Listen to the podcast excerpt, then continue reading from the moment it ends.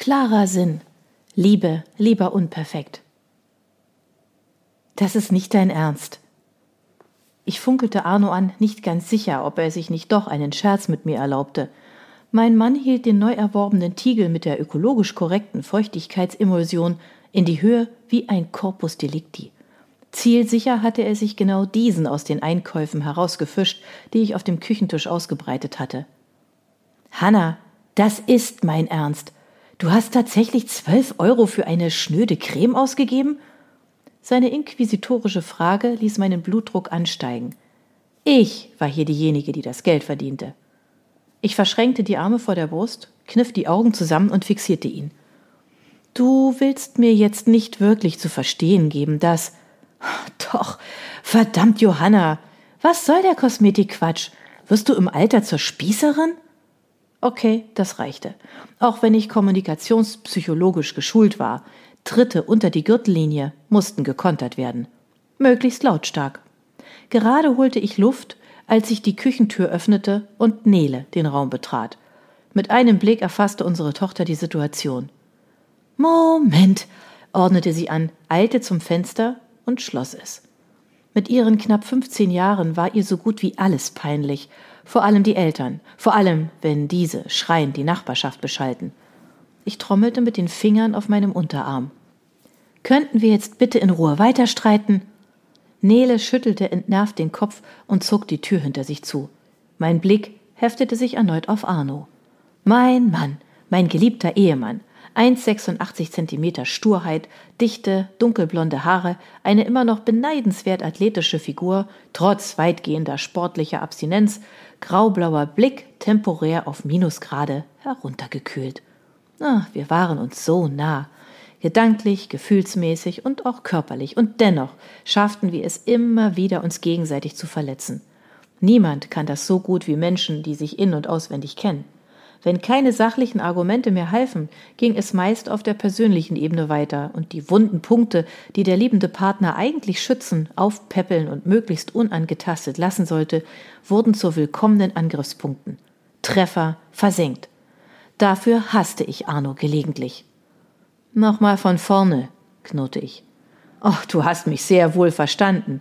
Aber du verstehst mich nicht, brüllte ich. Inzwischen hatten wir eine Phonstärke erreicht, die Karl Marx dazu veranlasste, seine Rute einzuklemmen und unter dem Küchentisch Deckung zu suchen.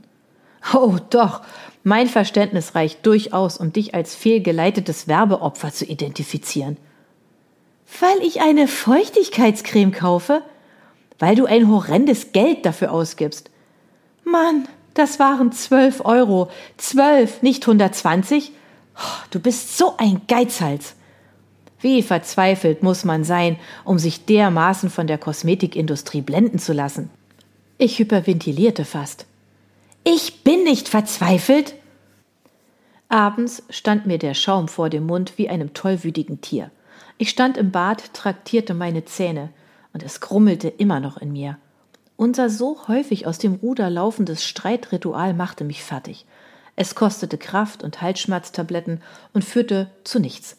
Ich wischte mir den hervorquellenden Schaum vom Kinn und begann die Putzrunde unten rechts von vorne.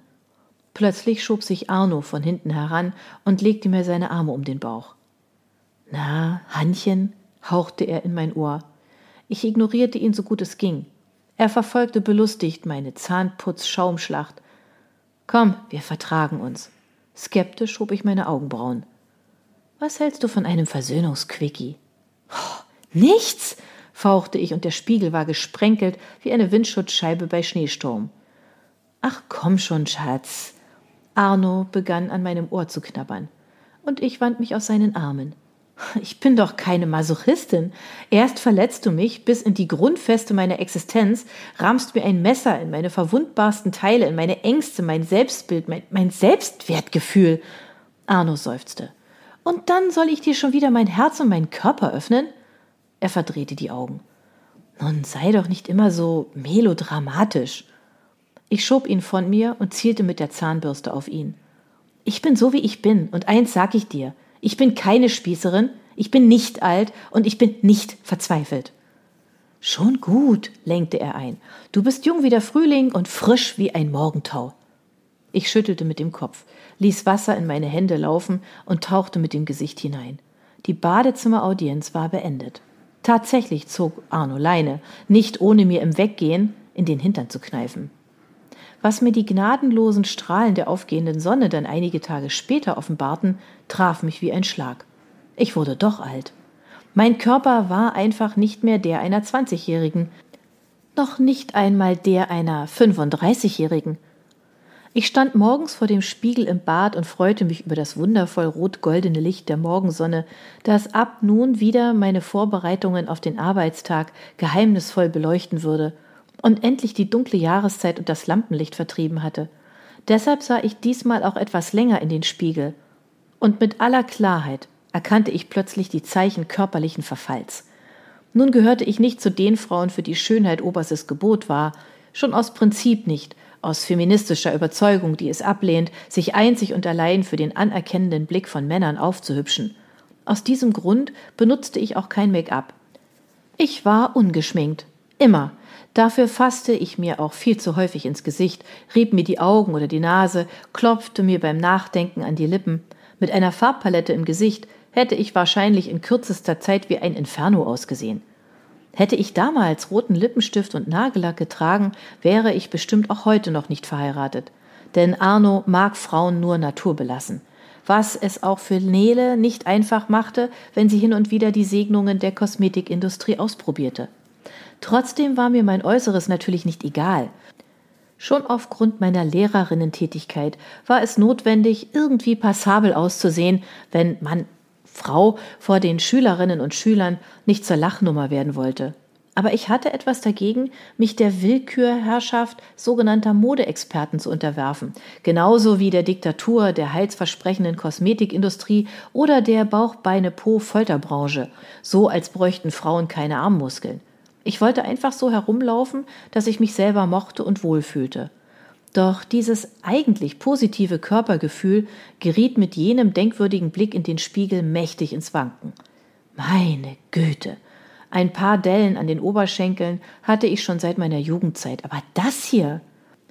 Ich hätte mich gut und gerne als Vorhermodell für eine Antizellulite-Therapie zur Verfügung stellen können. Und mein Bauch? Mal dünner, mal dicker. Ah, okay, meist dicker, aber hing er an dieser Stelle nicht sogar etwas über? Und meine Brüste und die Oberarme. Ich suchte meinen ganzen Körper ab, und zum ersten Mal stieg so etwas wie Panik in mir auf. Wir wurden tatsächlich älter, mein Körper und ich. Was ich geistig an Reife und Erkenntnis hinzugewann und begrüßte, hinterließ deutlich negative Spuren an meinem Körper, unwillkommen und absolut überflüssig. Er verlor seine jugendliche Spannkraft, mit einem Wort, er wurde schlapp.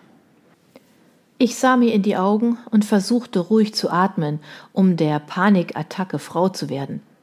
Tausend Gedanken schossen mir durch den Kopf. Ich sah mich plötzlich in 30, 40 Jahren, um 20 Zentimeter geschrumpft, zahnlos, obeinig einen Rollator schiebend. Wenn ich wenigstens geistig fit bleiben würde, aber auch Alzheimer war ja eine noch denkbare Zukunftsaussicht. Mir kam ein Spruch in den Sinn, den ich irgendwo aufgeschnappt hatte. Alle wollen alt werden, aber niemand will alt sein.